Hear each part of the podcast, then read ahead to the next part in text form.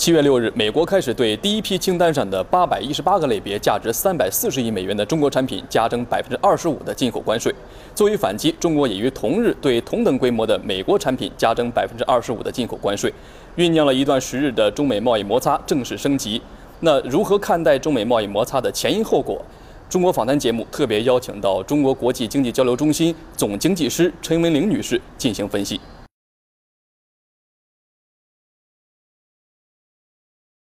从一个长周期来看啊，呃，中国呢是肯定是向上的。习主席在十九大报告里边也描绘了我们未来这个蓝图，啊，我们到二零三五年建建设建成社会这个社会主义现代呃初呃这个实现社会主义现代化，呃这个初步实现社会主义现代化，到二零五零年建成社会主义现代化强国。我觉得这个目标是清晰的。呃，而且我觉得，我认为呢，也是一定能够实现的。呃，为什么这么说呢？因为我们现在呃和我们建国初期、改革开放之前相比呢，呃，都都不能同日而语。啊，建国初期我们一穷二白，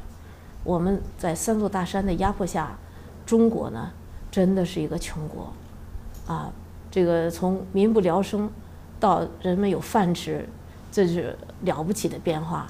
啊！毛泽东说中国人民站起来了，啊，当家做主人了，呃，尽管那个时候物质还匮乏，但是一个新中国就诞生了，呃，到改革开放的时候呢，我觉得我们重塑了一个经济制度，啊，我们实现了这个从市场经济体制向，呃，从计划经济体制向市场经济体制的这个转变，啊，重塑了这个经济制度。那么这个经济制度呢，就是。最大限度地发挥人的这种原原创性，啊，原动力，啊，那么使经济呢充满动力，呃，充满活力，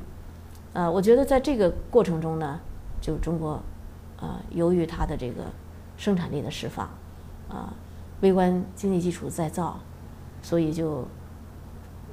像习主席说的，就是到了这个富起来的一个过程。但我个人认为，富起来还没有真正到那么富。特别是我们贫富之间的差距也还没有完全解决，我们也不是说所有的人人均都到了一个这个人均收入到了一个这个呃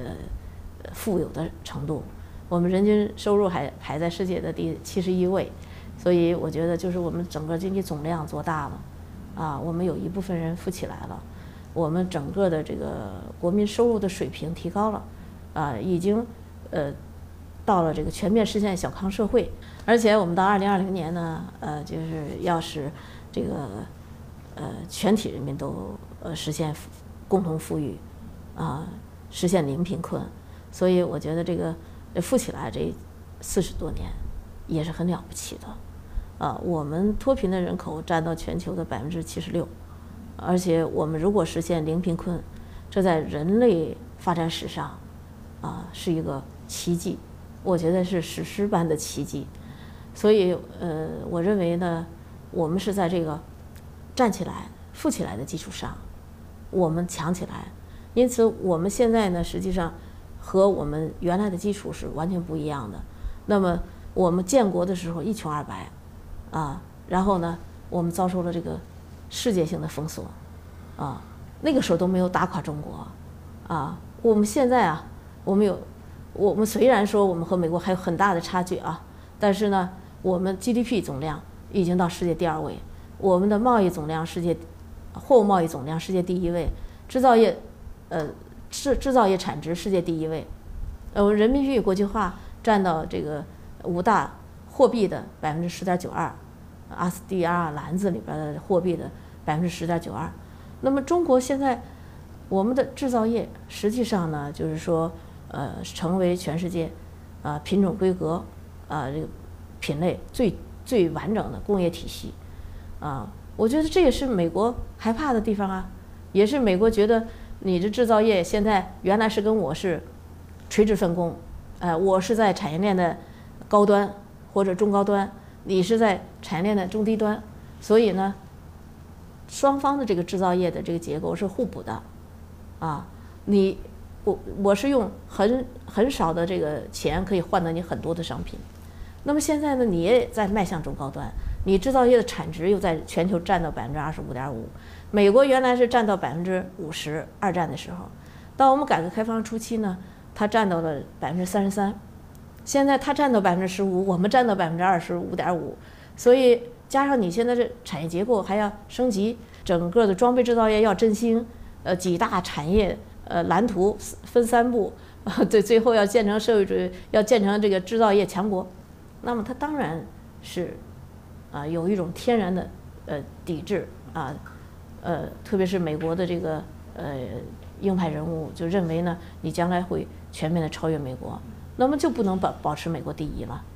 所以我觉得这是呃，也是他发动贸易战的或者贸易冲突和摩擦的主要原因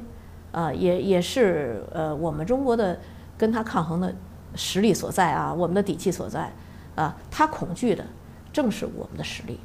啊，我觉得我们没必要说，呃，因为我们跟他差距差距大，我们的制造业水平跟他有差距，科技发展水平跟他有差距，军事实力有差距，啊，人均财富有差距，跨国公司大的企业的这个国际运营能力有差距，啊，我们的科技创新能力有差距，那我们的差距还是多方位的。但是我们没必要是因为有差距，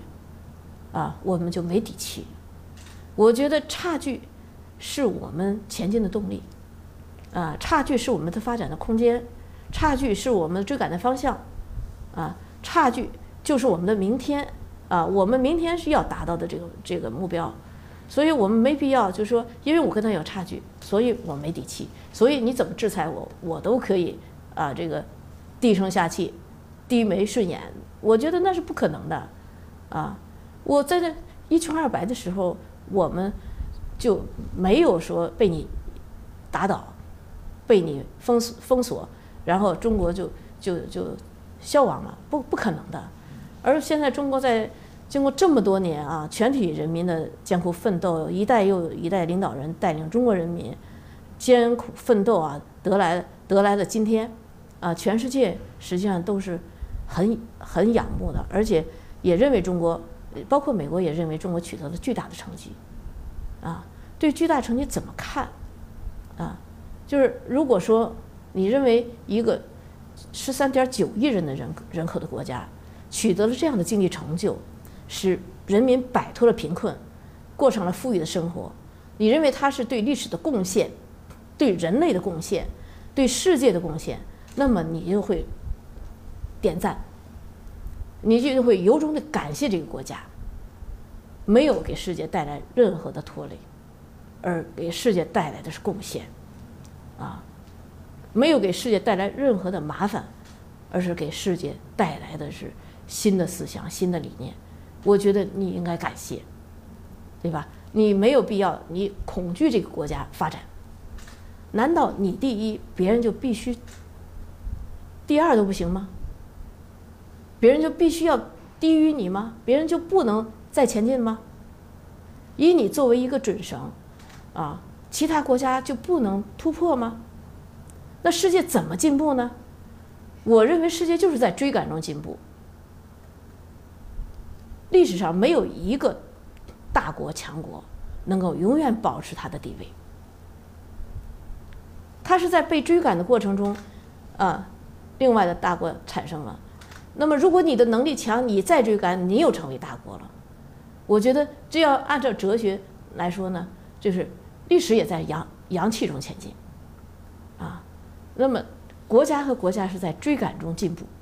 啊，世界呢是在互相学习借鉴，啊，追赶中，啊，才能赢得明天，啊，所以我我呃个人认为中国现在呢。啊，没有必要，呃，这个呃气馁，也没也没有必要被这种气势汹汹的这种霸权主义吓倒，啊，中国完全是可以靠自己的能力，啊，然后我觉得中国现在还有一一个方面呢，我觉得是是美国现在没法比的，就是我们中国现在呢是呃顺应历史潮流，啊，是坚持呃经济全球化。贸易便利化、贸易自由化，呃，坚持人构建人类命运共同体，我们包括我们提出的一带一路，实际上这些倡议呢，都不是为中国，都是为了全球更多的国家能够参与，然后通过互联互通，改变世界格局。这个格局呢，不是是势力范围的格局，而是商流、物流、信息流、资本流，它的流通更顺畅，啊，大家的成本，啊，经济发展成本更低，啊，然后通过这样的一种方法，就是你你发展，我也发展，大家共同发展，那么。通过互联互通来改变世界，啊，通过降低这个整个的公共成本，呃，来提高公共的收益，啊，我觉得这是中国向世界提供的公共产品，而它的这个基本原则就是工商共建共享，呃，所以也得到了世界很多国家的拥护。我们跟八十多个国家和国际组织签订了这个合作的呃协议文本，啊。我们去年的五月十四号的这个“一带一路”会议呢，有一千三百多名代表，一百三十多个国家代表来参加会议。现在在这个呃相关国家已经有七十五个产业园区，所以我就想这些呢，呃，说明什么呢？说明中国现在的这个声音呢，呃，实际上也到了得到社国际社会的重视。中国提出的方案呢、理念啊，还有主张呢。也得到了国际社会的重视和赞赏，啊，响应，啊，并且也有共同行动，这说明中国站在这个道德、道义，啊，人类命运发展啊这样一个制高点上来思考问题，啊，然后他得到的是国际社会的赞赏，啊，那么现在呢，就是就贸易问题来说，我觉得国际组织从 AMF 啊，世界银行，WTO，我觉得发出声音都是一致的。都是要推进经济全球化，推进多边体制啊，维护多边体制，都是反对这种非理性的贸易保护主义啊。我觉得这种封闭、保守、落后、保护是保护不了一个国家永久的霸权地位的啊。这个霸权地位不是靠你保护得来的啊，它也是靠经济发展的这种不断的发展啊，科技不断的创新。而科技创新呢，它是需要把这个创新不断的变成产品，产品不断的变成市场的收益，然后呢，这个收益变成继续创新的动力。我觉得美国现在这种做法，恰恰把这个这个链条给打断了，也打断了，啊，因为你创新以后，你现在虽然在世界上最高水平，但是你不能保证你永远在最高水平。你如果你的产品创新以后不输出，不向市场销售，那么你这种创新就不能实现你技术创新所应有的垄断利润，啊，它都会使创新的效益递减，所以我觉得这种做法呢，我觉得是损人不利己，啊，对美国经济的发展、美国的技术创新没有任何的帮助。